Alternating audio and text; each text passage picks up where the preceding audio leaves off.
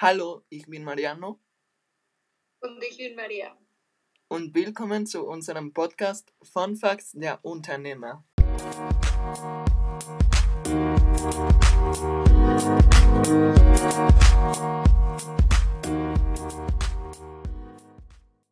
Mariano, hast du über die amerikanische Red Bull-Konsument, der Red Bull verklagt hat, gehört? Nein, war es wegen der Slogan? Du weißt, Red Bull verleiht Flügel. Ja, in den USA hat ein Mann in 2013 Red Bull wegen Falschwerbung verklagt, weil er keinen Flügeleffekt bei, bei sich feststellte. Er hat von Red Bull 13 Millionen Dollars gekriegt. Naki, schade. Aber wir müssen auch über Reinstoffe und die Nebenwirkungen sprechen.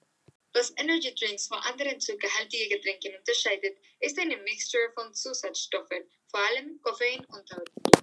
Koffein und Taurin sollen die Aufmerksamkeit und die Leistungsfähigkeit erhöhen, doch mit Energy Drinks nimmt man zu schnell zu hohe Mengen dieser Stoffe zu sich.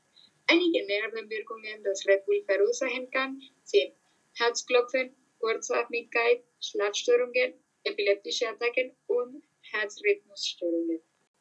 Besonders in Kombination mit Alkohol können Energy Drinks das Herz-Kreislauf-System belasten. Denn Alkohol und Koffein erhöhen die Herzfrequenz. Das Koffein sorgt dafür, dass der Körper mehr Alkohol verträgt. Kommt körperliche Bewegung wie Tanzen oder Sport dazu, ist das Herz schnell überfordert. Im schlimmsten Fall führt das zu einem Herzinfarkt. Es ist durchaus üblich, dass junge Menschen heutzutage Red gemischt mit Alkohol konsumieren, vor allem auf Partys und Festivals, weil sie meinen, dass ihnen diese nötige Energie gibt. Einige der häufigsten Cocktails mit Red Bull sind Jaggerbull und Banana. Hast du schon einen, Co einen Red Bull Cocktail getrunken? Nein, ich habe nicht. Hast du? Ja, ich habe einmal ein Jaggerbull probiert, aber es ist wirklich schlecht. Es schmeckt gar nicht und ich habe gefühlt, dass mein Herz explodieren würde. Wow, wirklich schlimm.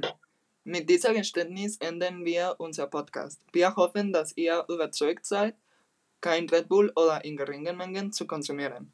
Vielen Dank und bis nächstes Mal.